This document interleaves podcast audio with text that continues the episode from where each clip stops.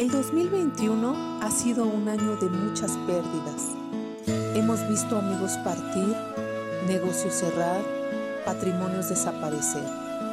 La sacudida que genera este cambio nos obliga a adaptarnos, a enfrentar a la nueva realidad. El dolor no desaparecerá, pero tomará un lugar correcto y ya no será el centro de tu vida. Amigos y amigas, los invitamos a escuchar el episodio 2 de esta temporada especial de Navidad que hemos titulado Cuando la pérdida se encuentra con la Navidad. Platicaremos cómo Jesús pasó por este proceso y de qué manera nos enseña a superarlo. Sean bienvenidos.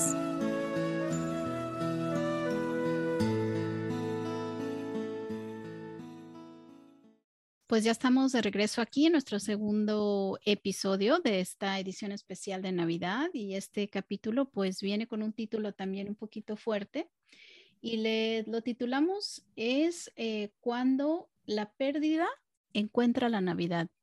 Y estamos hablando de pérdidas, es un tema un poquito, pues, como les digo, emocional, está relacionado con pérdidas de todo tipo. Estamos pensando que durante la Navidad, pues, mucha gente también sufre de pérdidas, ¿no? Este año, estamos hablando de un año de pandemia, de pérdidas de empleo, pérdidas de seres queridos, para muchos amigos, ¿no? Eh, puede haber pérdidas de mucho tipo que, que, muchos de nosotros hemos estado experimentando en los últimos meses y llegamos al tiempo de Navidad ya con, con ciertos sentimientos de pérdida, ¿no? Karen, bienvenida, Karen. Hola, Eren, muchas gracias. Así es, eh, creo que siempre la Navidad es un tiempo de recapitular porque estamos casi para finalizar el año y empezamos a hacer una recapitulación de justamente lo que ha pasado y este año ha sido un año de tener pérdidas de todo tipo, como bien lo comentas, y me parece que este tema está muy atinado para poder eh, hablar de lo que comentábamos en el episodio anterior. Les invito a nuestros amigos también si no lo han escuchado, que puedan ir a él. Esta es una temporada especial de cuatro episodios, ahorita estamos ya en el segundo, y justamente eh, poder irnos preparando para la Navidad, ¿no? Es esta víspera. Exactamente, Eren. Fíjate que pérdida pues es hablar de duelo también. Y el duelo no precisamente va solo relacionado con muerte, ¿no?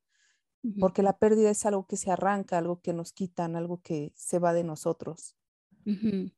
Sí, y fíjense, amigos, que como platicamos un poquito acerca de este capítulo, de episodio que estamos grabando, y pensamos que, definitivamente una de las historias que más nos llama eh, en la Biblia en cuanto a la pérdida es la muerte de Lázaro y resurrección, como lo veremos.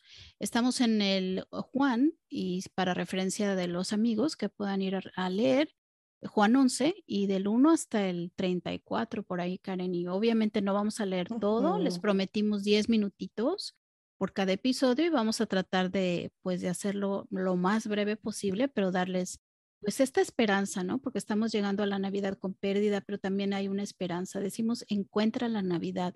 O sea, de alguna u otra forma queremos, pues, darle a nuestros amigos esa esperanza, ¿no? Que viene en Cristo. Exactamente, Eren. Wow, pues a mí esta escritura eh, me hizo pensar en qué es el duelo. Y estuve investigando un poquito y pues el duelo tiene pasos, es un proceso psicológico. Y digo, estuve investigando porque no quiero hablar de algo que no sea certero, ¿no? este, y en, dentro de estos pasos, relacionándolos con la escritura, me encontré y me llevé una gran sorpresa, Eren. Jesús se entera de la noticia de que su mejor amigo, uno de sus mejores amigos, eh, llamado Lázaro, había muerto y espera un tiempo. Después de esperar, pues asiste, ¿no? A verlo. Pero dentro de todo este proceso, él tiene varias emociones, varios sentimientos. Uno de ellos es el enojo. Dos, en dos ocasiones eh, eh, se habla en las escrituras de que él se sentía enojado y conmovido. Y parte de ese duelo, Eden, es esa, ¿no? El, primero eh, es la negación, decir no, no está pasando. Y recordemos que Jesús tardó dos días en, ir. Ajá, él no fue inmediatamente, esperó. otra parte del duelo es el enojo. Mm. Y Jesús sintió enojo. También tenemos la negociación, el poder decir es que este, doy lo que sea, pero que esto no sea así, ¿no? Y yo creo que Jesús hizo una negociación porque él decidió eh, darle la vida a este hombre. Y finalmente el miedo y la aceptación. Este Jesús lloró, ¿no? El miedo también va relacionado con, con el llanto y con el dolor. Y después la aceptación. Y me, me encantó leer esta escritura porque me fui dando cuenta de que Jesús pasó un proceso de duelo también. El llorar, el enojo, el que, o sea, él, él sabía que iba a ser, pero recordemos que su condición era humana, que él vivió, sintió lo mismo que nosotros podemos sentir ante la pérdida, mm. ante eh, el, el, duelo. Y wow, o sea, Jesús no fue la excepción de este proceso. Y fíjate que en la escritura vemos claramente que María también expresa pues un poquito de frustración, enojo, tristeza, ¿no? Todos esos emociones cuando en la sección de escritura en el versículo 25 María va a encontrar a Jesús y le dice, ¿no? Señor, si tú hubieras estado aquí, mi hermano no hubiera muerto, ¿no? Y yo siento que también se lo da como un tipo de reclamo, ¿no? Como frustración, enojo, tal vez esa negación de la que hablas, Karen, que, que se ve en esta sección de escritura, ¿no? Así es. Sí, sin duda que los involucrados en esta historia eh, tenían esas emociones y ese proceso, ¿no? Obviamente digo, aquí lo vemos muy rápido, pero el dolor es eh, mucho más lento. El proceso es lento. Eh, los amigos, las amigas que han tenido alguna pérdida podrán darnos la razón. Sin embargo, algo interesante es entender al final la aceptación y un, algo que, veo es que aquí también Jesús termina siempre abandonándose a Dios, ¿no? O sea, yendo a Dios, está acercándose a Dios, levantando el nombre de Dios y diciendo esto no pasó por mí, ¿no? Esto pasó por Dios.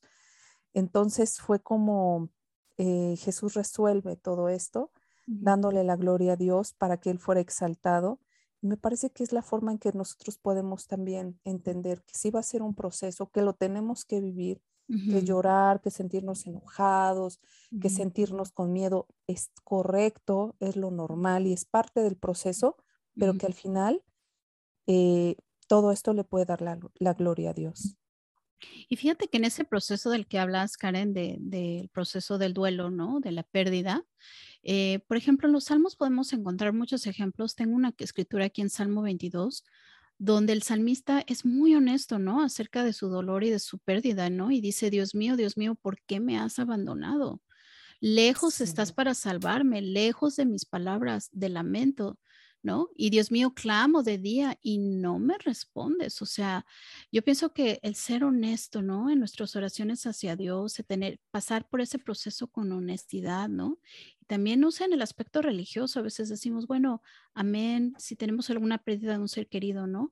Bueno, amén, la, la persona está con el Señor, pero aún así tenemos que experimentar el dolor, ¿no? Y ser honestos ante ese dolor, yo pienso, Karen. Qué increíble salmo. Me parece que ilustra muy bien el, el sentimiento que se puede tener ante la pérdida, ¿no? O sea, el, el, clamor, la manera de expresarnos. Fíjate que yo también recurrí a un salmo en el 30-11, dice, tú cambiaste mi duelo en alegre danza, me quitaste la ropa de luto y me devolviste la alegría.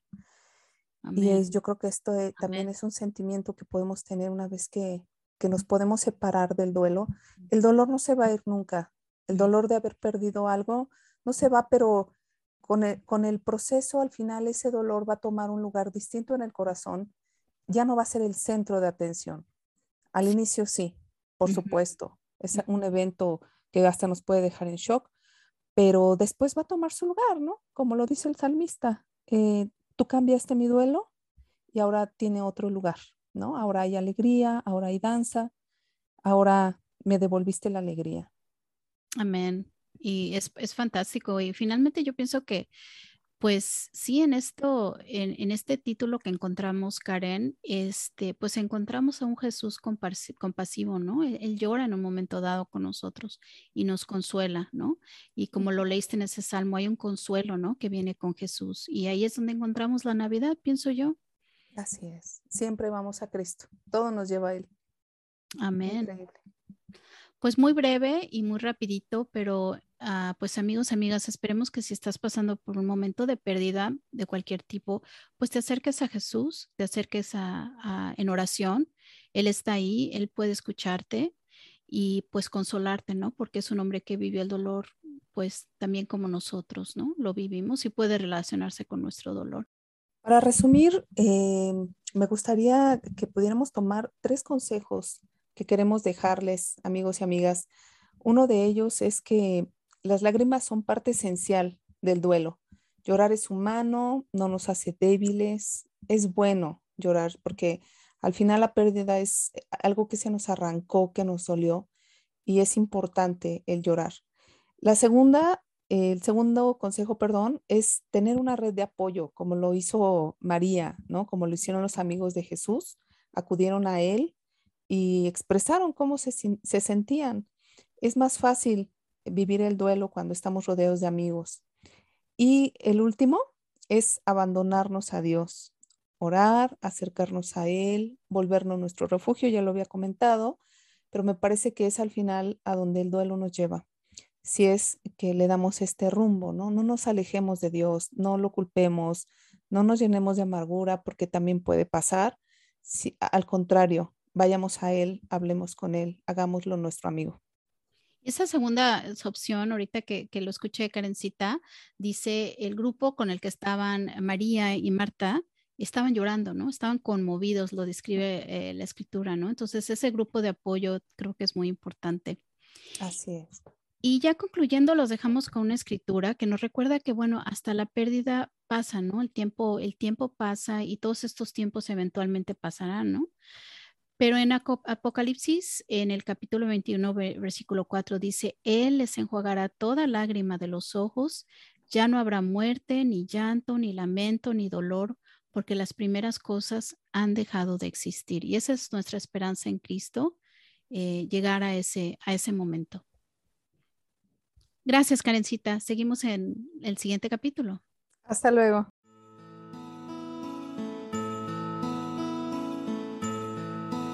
Como siempre, fue un gusto haber compartido con ustedes un episodio más de Perlas de Fe, conversaciones que transforman.